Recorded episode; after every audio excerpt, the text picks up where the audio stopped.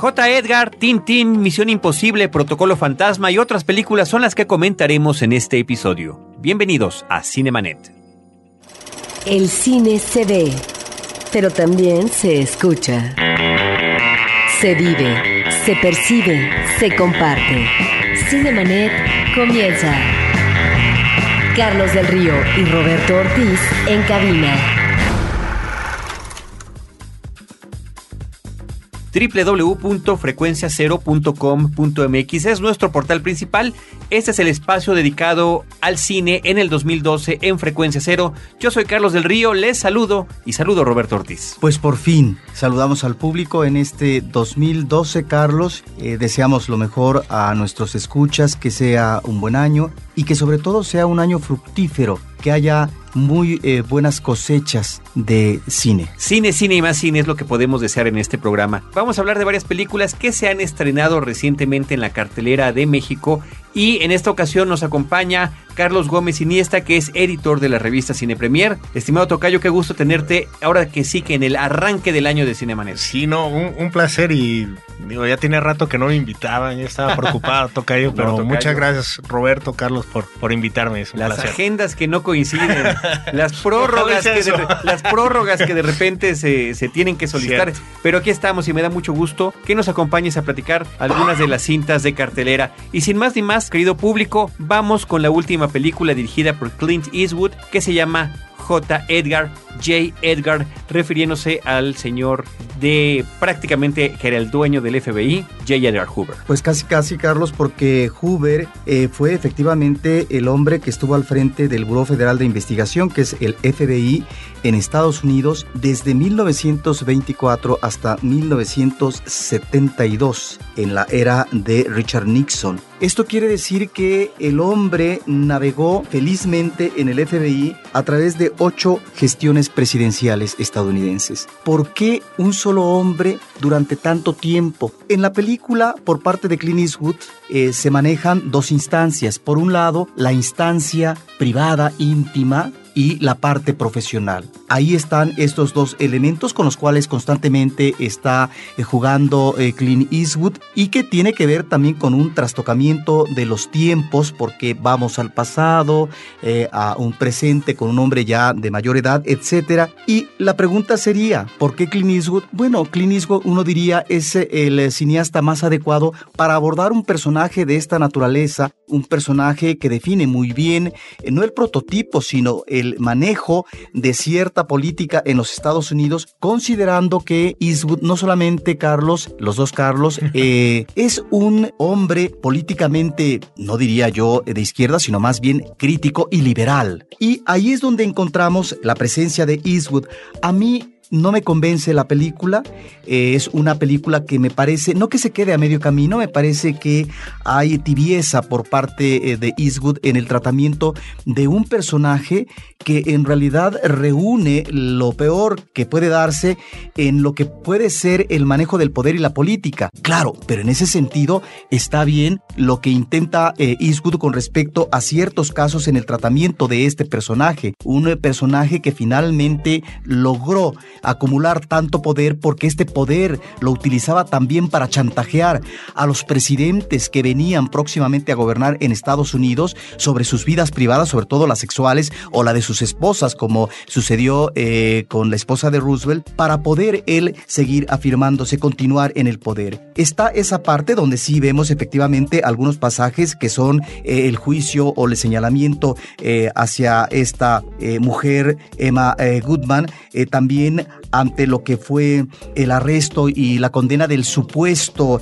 autor intelectual y asesino del hijo de Charles Lindenberg, este aviador famoso que había atravesado el océano, y eh, de otros casos como la detención de Dillinger, este mafioso importante. Están pues estos dos elementos, me parece que en el caso de la vida íntima, donde eh, sí está él abordando esto que fue sus relaciones eh, homosexuales o su relación íntima con su segundo de a bordo en el FBI, me parece que ahí eh, se maneja como novela rosa, de manera un tanto romántica, eh, con gran tibieza, no porque uno estuviera necesariamente apelando al escarnio, al patetismo o al manejo grueso o crudo de su homosexualidad, pero me parece que finalmente a estas alturas del partido yo creo que más de una, una anécdota se debe saber de Huber, pero ahí está esta película que finalmente plantea la presencia en el cine de este personaje eh, tan polémico que acumuló tanto poder, que fue un furibundo anticomunista, antisemita también,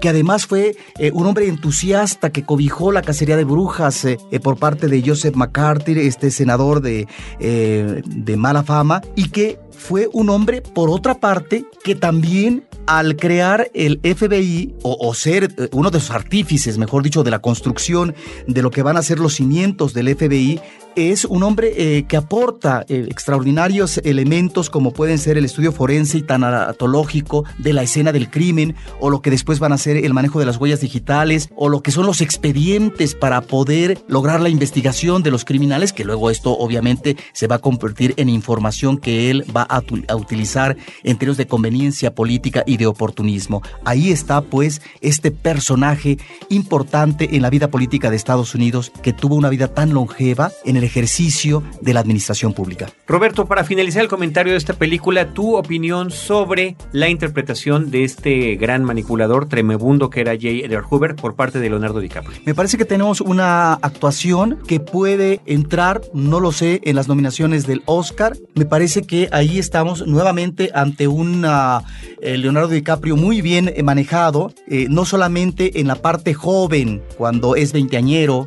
y sino también ya en la parte final, ya de decadencia por parte de Hoover. Sin embargo, ahí, si bien el trabajo de maquillaje podría ser aceptable y demás, no lo es en el caso de su compañero, que me parece que es una pésima eh, manejo de representación a través del maquillaje, el compañero íntimo está muy bien eh, físicamente como presencia y como fuerza eh, dramática que le proporciona Leonardo DiCaprio, pero a veces el manejo de la voz es la voz que estás eh, escuchando no de un hombre ya maduro o no en la senilidad, sino un hombre ya en la decadencia física que por lo tanto uno esperaría otro tipo de voz y no esa voz tan dinámica y enérgica que pareciera la de un joven. Sin embargo, creo que la actuación es extraordinaria. Sí, Leonardo DiCaprio pues ya está nominado en los Golden Globes y controversialmente porque mucho se hablaba del maquillaje como dice Roberto y se acaba de dar a conocer la lista esta mañana y están fuera. No está, sí. Se, se, quedaron fuera y vaya, pues era una de las cosas más atractivas también de la película. ¿no? Hay una lista que maneja, eh, que ha estado mandando la Academia de Artes eh, de Hollywood, eh, los que son los que organizan los Oscars, de las películas que están ya en la lista final de... No, todavía no están nominadas, las nominaciones se anuncian una lista pequeña,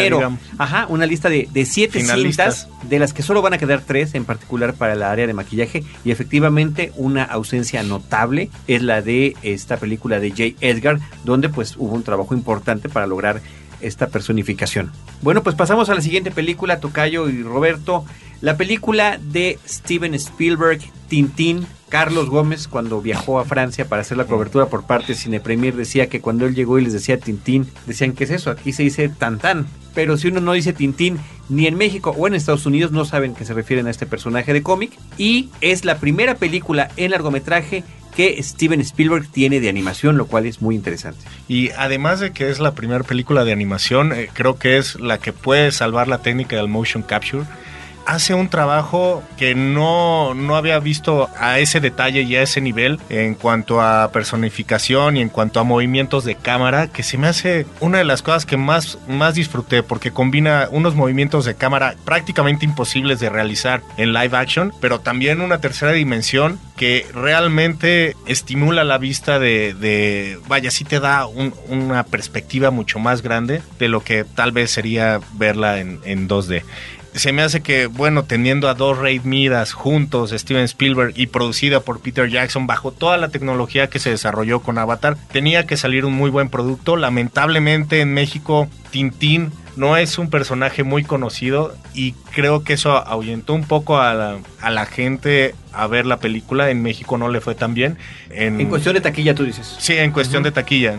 pero en, Europa fue una sensación este, en la taquilla rompió algunos récords. ¿Y la recepción de crítica? Muy buena, aunque sí hubo algunos detractores, porque Tintín es un personaje casi, casi sagrado. Pensemos que es un personaje creado por un belga llamado Hergé, que lo creó en 1929. Esto es antes de Batman, esto es antes de Superman, es el primer personaje de cómic que tiene una mitología enorme. Estamos hablando de que hay museos en Francia, en Bélgica, y bueno, sabemos que no todos están muy a gusto que un gringo toque un icono europeo, ¿no? Sin embargo, a mí se me hace una película, además de la técnica, muy divertida que regresa el, cine de aventuras como no lo habíamos disfrutado hace mucho y por eso tal vez se le compara con, con Indiana Jones, ¿no? Se me hace una de las mejores propuestas del año y quizá una de las mejores animaciones también. Efectivamente, es una de las mejores propuestas de animación de 2011 y qué bueno que este reto lo toma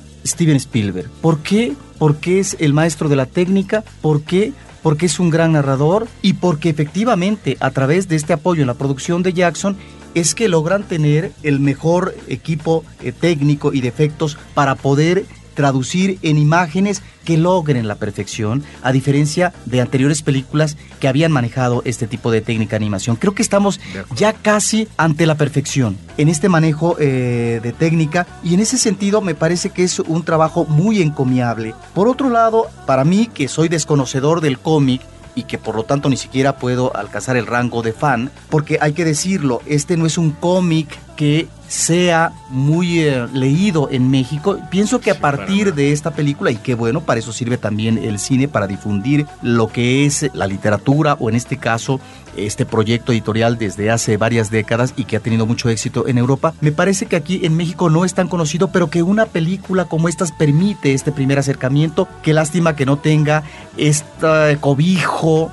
este manejo de recepción tan amplio como eh, sí lo logró la saga de Harry Potter, por ejemplo, que también estamos aquí ante una escritora europea en la saga de Harry Potter. ¿Y por qué menciono a Harry Potter? Porque mira, en el final de la saga, en 2011, que a mí me parece eh, muy decepcionante, es que mientras yo veo en Tintín a un personaje cuasi adolescente, con esa chispa, con esa inteligencia, con ese ingenio, con ese eh, poder de deducción, porque es un periodista y es un investigador.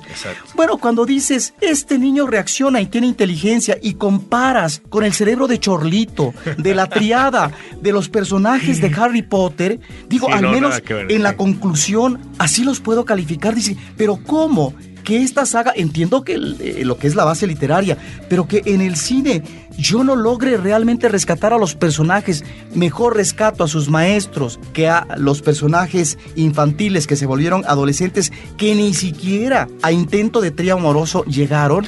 Bueno, esto sí es realmente la tibieza absoluta. Cuando te encuentras tú con esa eh, falta de firmeza, de solidez psicológica, emocional de los personajes infantiles, en el caso de la saga de Harry Potter, y ves este ingenio propio del cómic de este personaje de Tintín, dices, bienvenido sea. Sí, y me parece que en ese sentido, ahí está este personaje que ojalá pueda eh, comenzar a ser celebrado por eh, generaciones en México de público infantil, adolescente.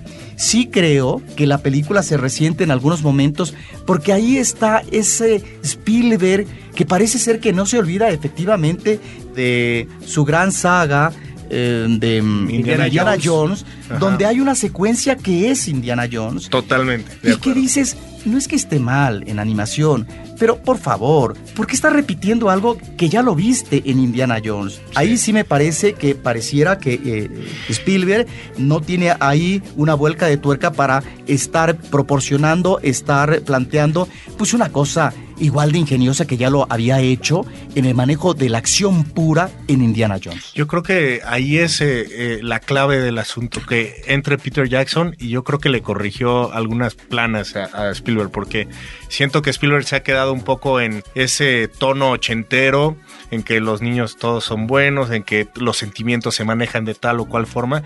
Y aquí vemos a un joven muy suspicaz, pero también vemos que agarra una pistola que no tiene temor en, en disparar dispararle a un maleante, en que su compañero es un alcohólico y no temen tampoco en mostrar en que esté tomando. O sea, creo que ese tipo de cosas son más de Peter Jackson y creo que ese es parte de lo, de lo que hace que, que no se sienta ñoña ni una película con fórmulas ochenteras. Pero ahorita, bueno, pues ya el éxito ha sido que ya está confirmada la segunda parte. Esperemos que le vaya mejor, apoyándonos un poco en lo que dice Roberto, que se va a conocer más. Y bueno, va a ser, esta va a ser dirigida por Peter Jackson y producida por Spielberg. Ah, qué interesante. Pues ahí están esas aventuras de Tintín, ¿sí, Roberto? Ahora, en el caso de esta película me parece que hay que agregar que los personajes secundarios son atractivos. Hay un perro que me parece que es muy divertido en su comportamiento, en su conducta. Y por otra parte está el personaje alcohólico del capitán, que es el borracho empedernido, que me parece que está eh, bien tratado. Y hay algunas transiciones de una geografía a otra que son muy sugerentes y que ahí es donde está el talento de Spielberg y seguramente el buen manejo de la técnica como productor por parte de Jackson. Es una película que hay que ver. Sí, véanla porque nunca han visto algo igual. O sea, sí, sí, lo que van a ver no se ha visto a este, a este grado. Y es importante mencionar que el gran intérprete del motion capture eh, performance, que es Andy Serkis, que ha sido ya Gollum, que ha sido King Kong, que ha interpretado a César en la última película El planeta de los simios, es este Capitán Haddock que justamente están mencionando ustedes. Jamie Bell es Tintín, Daniel Craig aparece en la película, Simon Pegg, Toby Jones. También vale la pena, no nada más por la cuestión del motion capture, sino por las voces originales, tener la oportunidad de ver esta película en inglés, que afortunadamente en esta ocasión, aunque sea animada, sí se está distribuyendo tanto en la versión doblada al español como con las voces originales de Tintín. Ahí está, vámonos a la siguiente película, estimados Carlos y Roberto. Este es el caso inverso al que platicábamos de Steven Spielberg. Misión Imposible, Protocolo Fantasma nos trae a un director consagrado en la animación como lo es Brad Bird. Entre otras cosas tiene Ratatouille, El Gigante de Hierro y La Fantástica, Los Increíbles, que hace la transición a lo que se llama live action, hacer una película de acción con actores y que actores más que cómodos en el papel de héroes de acción como lo es ni más ni menos que Tom Cruise, protagónico ya de las cuatro películas y en una cinta que me parece extraordinariamente divertida. Me parece que estas películas, curiosamente y a pesar de los directores previos que han tenido, han ido de menos a más. Yo me quedo quizás haciendo el balance, la 3 me parece que es todavía un poquito mejor, la que dirige JJ Abrams, que ahora está produciendo esta nueva entrega, pero que están en un estilo de acción y de humor combinado muy, muy emocionante y que logran todavía, que creo que es el principal reto con las películas eh, de aventuras y de acción, mostrarnos cosas nuevas. En este caso, tal vez sea esta persecución durante una tormenta de arena la que podría llevarse eh, la cuestión de la secuencia más interesante de la película. A mí es una película que me pareció muy divertida. Efectivamente tiene momentos eh, de mucha acción que te atrapan uno diría que hay momentos no creíbles y... Claro, así debe de ser. Y a mí me responderían que eso por supuesto eh, que así es. en tanto que estamos ante un cine de aventuras. Sí, pero estamos ante un cine de aventuras, no ante un cine fantástico donde finalmente eh, tú puedes hacer cualquier cosa. No, efectivamente, se supondría en ese tipo de películas, como pasa en las películas de James Bond, por ejemplo, que sí pueden haber cosas extraordinariamente exageradas y tienen que estar de alguna manera aterrizadas en la realidad. Y yo creo que sí, a veces exagera la nota el director en algunas escenas que me parecen claves, como por ejemplo esta escena de la tormenta de arena, Carlos, que repentinamente el villano salga conduciendo un automóvil que quién sabe de dónde agarró, me parece que eso es chapucero. Y luego la escena, una escena capital, porque estamos, creo, si no me equivoco, ante el edificio más alto del mundo. Ajá en donde va a ser pirueta y media eh, Tom Cruise. Tom Cruise. Resulta que estamos a pleno sol, en pleno desarrollo del día. Sí, en un gran, gran, hotel y nadie se da cuenta que este hombre está se da colgado cuenta que está colgado y que está él, ¿verdad? Como araña, pasando de un piso a otro. Eso simple y sencillamente me parece fraudulento, porque uno como espectador cuando lo estás viendo dices, claro, se va a dar el salto para que no lo vean. No, eso, esas cosas me parecen muy chapuceras, porque ahí es donde finalmente algo que en principio puede eh, dar elementos de ingenio ante lo que va a ser una escena espectacular en el edificio más alto del planeta Tierra, dices, pues que lo hagan bien que sea mínimamente verosímil. A mí me parece que estamos ante esos elementos que me, me echan abajo ese tipo a veces de escenas espectaculares. Y que tal vez con un detallito muy al estilo de James Bond se hubiera solucionado con una pareja que estuviera en algún acto no muy personal y que de repente vieran que alguien pasa por la ventana o un niño o, cosas que han salido en tantas otras películas. ¿no? Sin embargo, efectivamente. pero a mí eso no me echa a perder la película, sí, Roberto. No, no, no echa a perder la película. Es una cinta palomera, es una película disfrutable de fin de semana y que por supuesto se pasa uno un momento muy agradable. Y me parece muy interesante que esta serie de, de talentos se unan para la película. Insisto, Brad Bird animándose, ahora sí que animándose a salir de la animación, a hacer una película de esta categoría, nos brinda un horizonte más amplio de, de él como director. Me quedo yo todavía más aún con sus películas previas. Definitivamente me gustan más las que he mencionado que esta, pero me parece que es una película muy cumplidora para una buena visita a la sala cinematográfica. Tratándose de la cuarta película, ya sabemos a qué nos vamos a enfrentar. Cada vez será una misión más imposible que lleve este personaje de Ethan Hunt que interpreta a Tom Cruise. Me parece muy bien la inclusión de Jeremy Renner, que eh, cada vez lo vamos a estar más, viendo más en películas de acción. Ya vendrá con Los Vengadores. Y de Bourne. ¿no? Y de Bourne, además, ¿no? La nueva película de Bourne.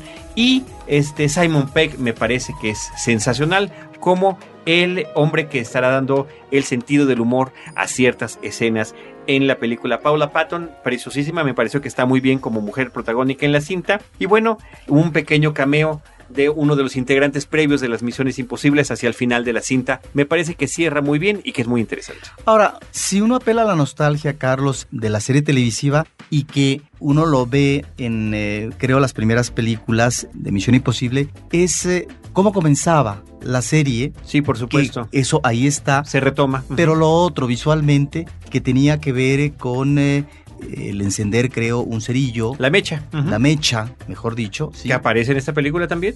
Aparece en la sesión inicial de créditos. Ahí aparece la mechita. Pero de manera como muy. Sí, más. Incipiente, más, ¿no? más este. digamos, estilizada. Pues imagínate estilizada, que un director experto en animación le toca hacer una secuencia de estas o integrar una a su película, pues lo hace de una manera mucho más estilizada y no era la simple línea horizontal que veíamos en las dos versiones que hubo de televisión en los 60s y en los años 80s. Y yo creo que que la película trata también, de que mencionaste la palabra nostalgia, trata también sobre esta nostalgia de la Guerra Fría, porque inicia con un conflicto que tiene su origen en Rusia, eh, que bueno, durante tantos años funcionó como eh, cabeza de la Unión Soviética, y eh, las, los conflictos que pueden haber en, entre estas dos potencias que son Estados Unidos y Rusia y el que el propio gobierno desconozca en este protocolo fantasma a sus eh, agentes que se están infiltrando por todos lados y aún así esperando que ellos resuelvan la situación. Sí, aunque bueno, el personaje villano me parece que es un tanto disparatado, sí. Caricaturizado como Muy- siempre muy son estos eh, personajes melómanas que tiene también al mejor estilo de James Bond más que de Misión Imposible, ¿no? Planes absolutamente globales, ya sea de dominio o de destrucción en este caso. Pues ahí está la nueva película de Misión Imposible. Eh, vale la pena decir que quedó en la lista corta también de mejores efectos especiales. y que no y- ah, que anda compitiendo, ahí ¿no? anda ahí anda estará también contra Harry Potter por ejemplo no Y contra el planeta de los simios, que muy que bien buen pues buenas buenas Que tú conociste muy bien. sí ¿no? cómo no te calles. Cinemanet está de intermedio. Regresamos en un instante. Ahora, diseñar y hospedar su página web será cosa de niños. En tan solo cinco pasos, hágalo usted mismo sin ser un experto en Internet. Ingrese a suempresa.com y active ahora mismo su plan. Suempresa.com, líder de web hosting en México. Tipos de vinos, variedades de uvas, viñedos, cómo llevar una cata, regiones vitivinícolas, casas productoras y todo lo que quieres saber sobre este tema lo encuentras en Vino para Principiantes, un curso en línea de educación sobre el vino. www.vinoparaprincipiantes.com, un podcast de frecuencia cero, Digital Media Network. Cinemanet.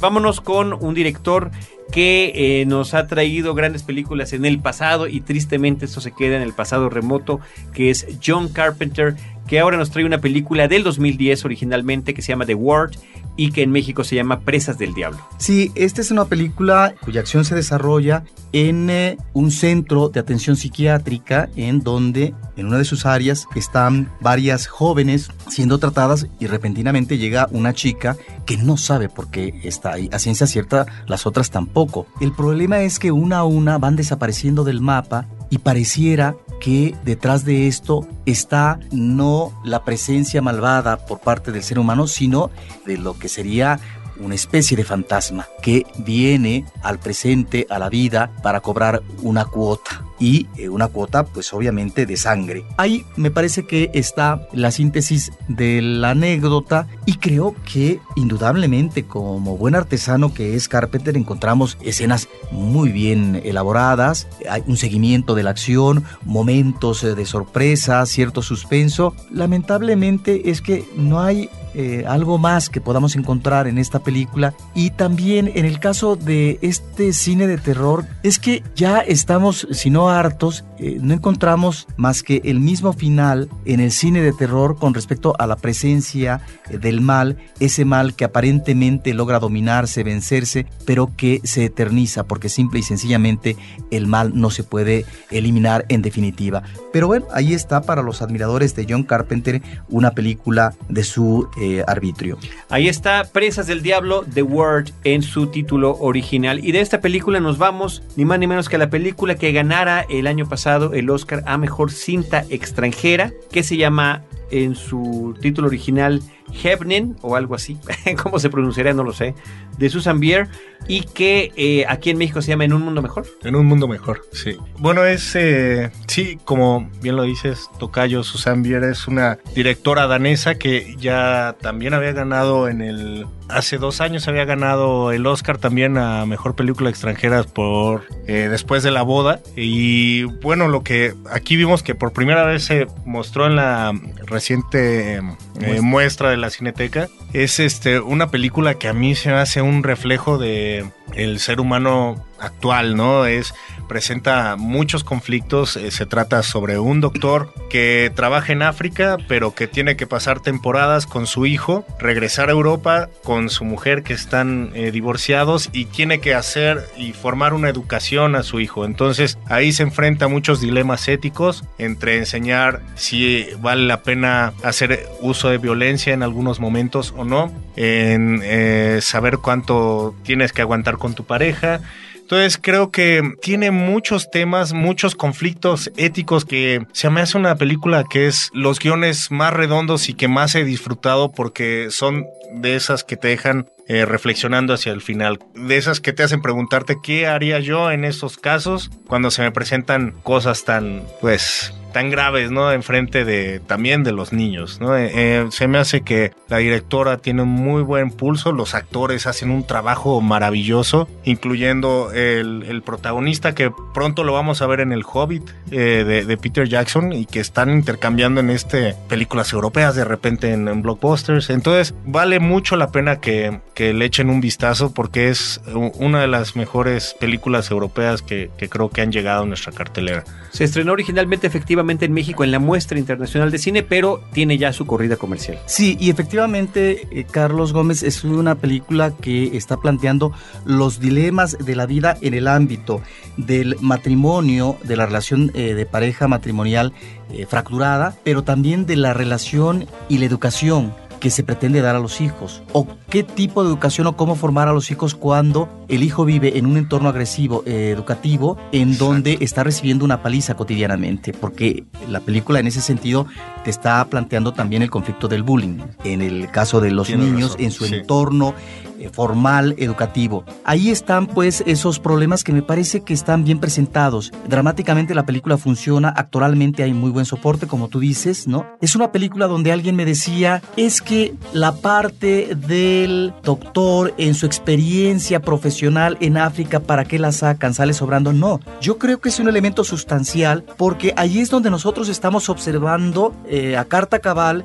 cuál es la verdadera personalidad y la forma como se conduce en un ámbito y un hombre en el lado de la profesión donde puede llegar a una instancia radical eh, de determinación individual, profesional, de lo que es el límite de la violencia o de decir hasta aquí basta, en términos también de defensa eh, de lo que pueden ser los derechos humanos, y luego cómo enfrenta el comportamiento de un medio hostil, de barrio, de la escuela, si es que es un hombre en donde le falta ahí rigor o simple y sencillamente es porque se trata, sino de la contradicción de un hombre que simple y sencillamente no puede manejar los mismos esquemas de acción en lo que es, por un lado, su vida profesional y por otro lado, su vida familiar en cuanto al tratamiento del hijo, es decir, le falta al hombre fajarse para decirle al niño tienes que defenderte porque finalmente la vida es dura y violenta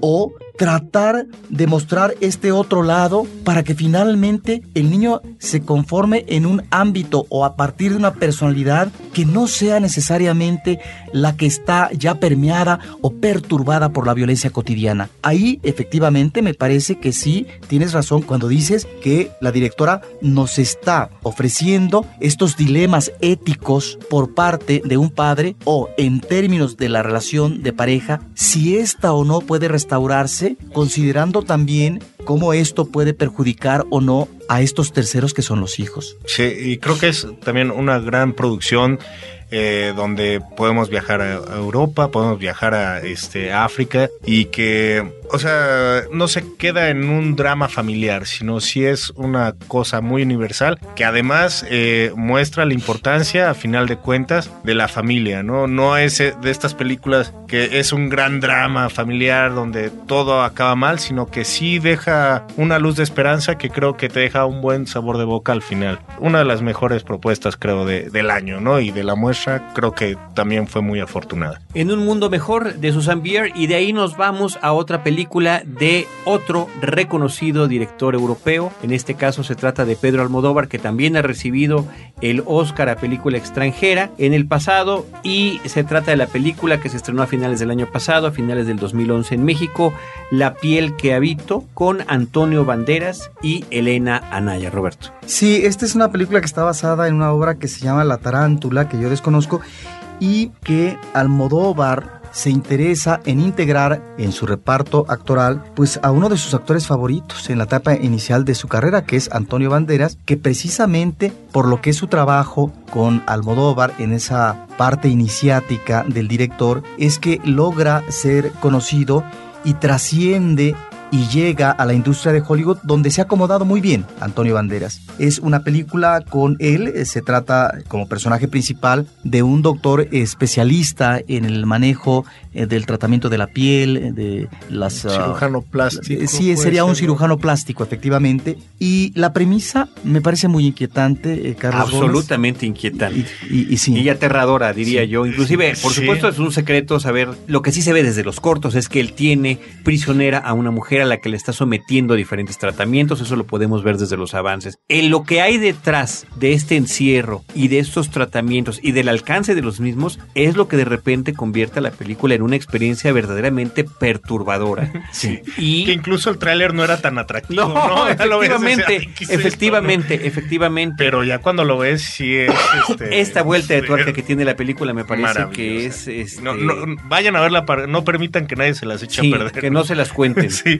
Ahora, yo me parece que para una historia como esta, no hay como un director como Almodóvar, que es un cineasta que está acostumbrado y le encanta manejar estas situaciones retorcidas, estos eh, personajes complejos y que también entrañan una patología. Sin embargo, a mí es una película que no me satisface del todo. Digo, no sé qué tanto la película es una reproducción de la obra original, pero la manera como remata a sus personajes es ahí donde a mí no me convence la película porque se quedan a medio camino desde mi punto de vista. ¿Tú crees, Roberto? Claro que sí. Me parece que... es ahí un director que en vez de llegar hasta las últimas consecuencias con respecto a un manejo torcido y perverso por parte del personaje principal, sí, pareciera que la salida es muy fácil, la manera como remata ese personaje. Ahí es donde yo creo que pudo haber estado el ingrediente extra y sí de vuelta de tuerca para poder ingresar a estos uh, sondeos de la conducta retorcida y hasta dónde finalmente o el porqué de este tipo de conductas. En ese sentido me parece que el final es un final decepcionante, aunque sostengo que es una película con elementos inquietantes. Sí lo es. Eh, yo creo que la supuesta simpleza que hablas de este final me parece que es acorde a lo que, a lo que puede llevar una situación extrema como esta y que no la veo eh, fuera de lugar. De hecho, a mí, como tal, a mí la película completita tal cual me gustó. No me fascinó, no me encantó, no es de mis películas favoritas del año, pero me parece que es un trabajo excepcional y, de lo que, uno de sus mayores méritos es ese elemento de perversión que tiene la cinta en su entramado. Yo estoy de acuerdo un poco con Roberto el, remate y esa conclusión no me llena del todo. También creo que la historia, quizá, si queríamos ser muy perversos, daba un poquito para más, ¿no? Para ver qué pasaba después de. De eso. De eso, sí. Pero creo que Elena Anaya hace un gran trabajo. Estupendo. Después de que vean qué es lo que pasa con ella, a lo mejor ya no la van a ver tan guapa. porque sabrán qué, qué es lo que pasa, ¿no? Eh, pero vamos a considerarla una de las nuevas musas o la nueva musa de, Almodóvar y bueno, considerar que esta, esta película sí llegó a los globos de, oro, cosa que no, no hizo en los Óscares, ¿no? Que la Academia de España seleccionó otra película pero a mí se me hace, y hablan, bueno, cuando hablamos con Almodóvar, que está publicada en la edición de diciembre, él nos decía algo muy interesante, él quería hacer una película de monstruos, al estilo de Frankenstein, al estilo de un científico loco y creo que si uno se pone a verla como una película con las reglas de terror de monstruos clásicos, va a encontrar una perspectiva muy interesante. Ahora, cuando hablas de la personalidad del monstruo, más que pensar en el monstruo del cine eh, de terror, por ejemplo, es la monstruosidad que está detrás eh, de la conducta humana. Del científico en general. Del científico, efectivamente, que puede ser, aquí estamos ante la idea del científico loco, y que en este caso Almodóvar se está remitiendo a los clásicos. Totalmente, sí. Porque no solamente en términos de manejo de estilo, él se está remitiendo a un director formalmente hablando como Alfred Hitchcock, sino que al mismo tiempo, en el caso del cine fantástico, y mejor ejemplo no puede ser más que La Máscara que aparece en La piel que habito, es la gran película de Georges Franju, cineasta francés del cine fantástico, en una cinta que se llamó Los ojos sin rostro. Creo que así se tituló en México y en donde está retomando, aunque sabemos que la película de Almodóvar se basa en una obra original, en el caso del paralelismo que entrañan la idea de este científico que entraña un trabajo de perversión y los resultados en términos de su cometido y de su ansia de poder tener un producto final acabado como eh, ciencia que logra trascender, bueno, ahí están esos desastres de la ciencia y este manejo perverso. Y Los ojos sin rostro nos habla de eso y nos habla también de la desolación humana. Y ahí me parece que está esa mirada y ese gran homenaje por parte de Almodóvar a estos cineastas. En principio, a Franju en Los ojos sin rostro. Pues ahí está La piel que habito de Pedro Almodóvar y vámonos ya con las dos cintas finales que platicaremos en este episodio brevemente. Un zoológico en casa. No sé si quieres comentarla, Tocayo. Pues es la nueva producción o la nueva película de Cameron Crowe después de que se había desinflado mucho con su última película. Todo sucede en Elizabethtown. Aquí vuelve a ser este cineasta eh, romántico, cursi, pero en una película familiar que lamentablemente nada más pudimos ver doblada aquí en México, pero que resulta está Matt Damon, que ahorita está prácticamente o es uno de los actores más consentidos eh, de la industria, y está Scarlett Johansson, que como sea es hermosa verla. ¿no? Una película que feel good movie, nada más, pero que tiene un buen trabajo, tiene el, trabajo de Rodrigo Prieto en la cámara, que es interesante para los mexicanos, y tiene el trabajo de uno de los integrantes de Sigur Ross en la música, que Cameron Crowe siempre nos ha demostrado que sus soundtracks son una maravilla. Son excepcionales, él como, como joven crítico de música en sus orígenes, ¿no? Exactamente, entonces creo que por eso vale la pena, vayan con su mamá, vayan con su novia o con una persona que pues quiera salir contentos y alegres y disfrutar del mundo.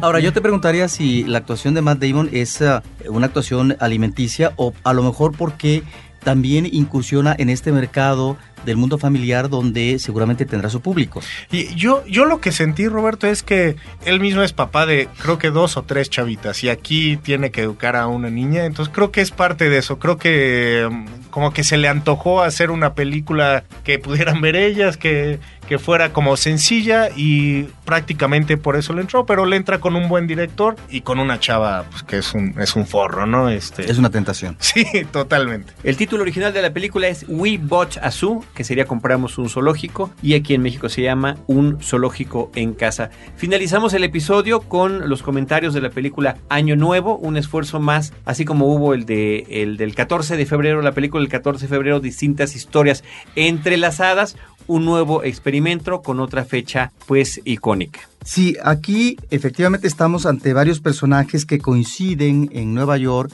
en eh, la proximidad, unas horas eh, antes de llegar la medianoche, por lo tanto es eh, próximamente Año Nuevo. Estamos ante un director veterano que es uh, Gary Marshall, Mar Gary Marshall que uh -huh. es uh, un cineasta que es muy dado a hacer este tipo de películas. Es, hay que decirlo, una película ineficaz, desabrida, donde los personajes tienen escaso peso dramático, en sí mismos son personajes poco interesantes. Y luego están esas presencias que uno podría decir, ah, pero es que está tal actor, pero aquí sí me parece que son estas actuaciones alimenticias, como en el caso de Robert De Niro, donde nos tiene acostumbrados a tantas eh, actuaciones alimenticias en los últimos años, porque como el hombre, claro, tiene también que sobrevivir, pues aparece en cuanto churro eh, sea posible. Y bueno, aquí está nuevamente en esta película donde eh, su personaje es un personaje patético que eh, está en el final ya de la existencia y también está,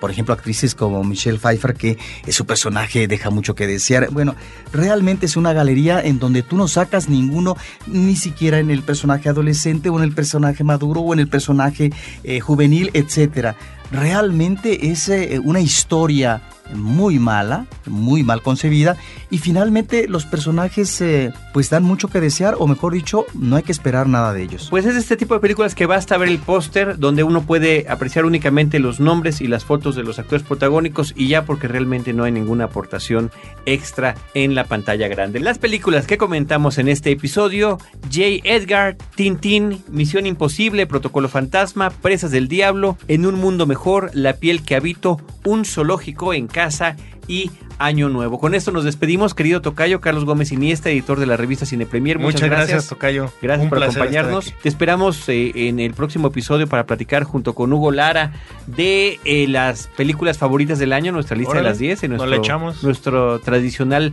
podcast de inicio de cada año. Roberto Ortiz, muchas gracias por este reencuentro cinéfilo en la cabina de Cinemanet. A nuestro equipo de producción también le agradecemos. A Paulina Villavicencio y a nuestro productor en cabina, Abel Cobos. Y a todos ustedes que nos escuchan, que nos hacen el honor de acompañarnos a través del podcast y las redes sociales en facebook.com diagonal cinemanet y arroba cinemanet en Twitter. Les queremos dar las gracias por habernos mantenido aquí a lo largo de todos estos años y aquí seguiremos platicando de cine, cine y más cine.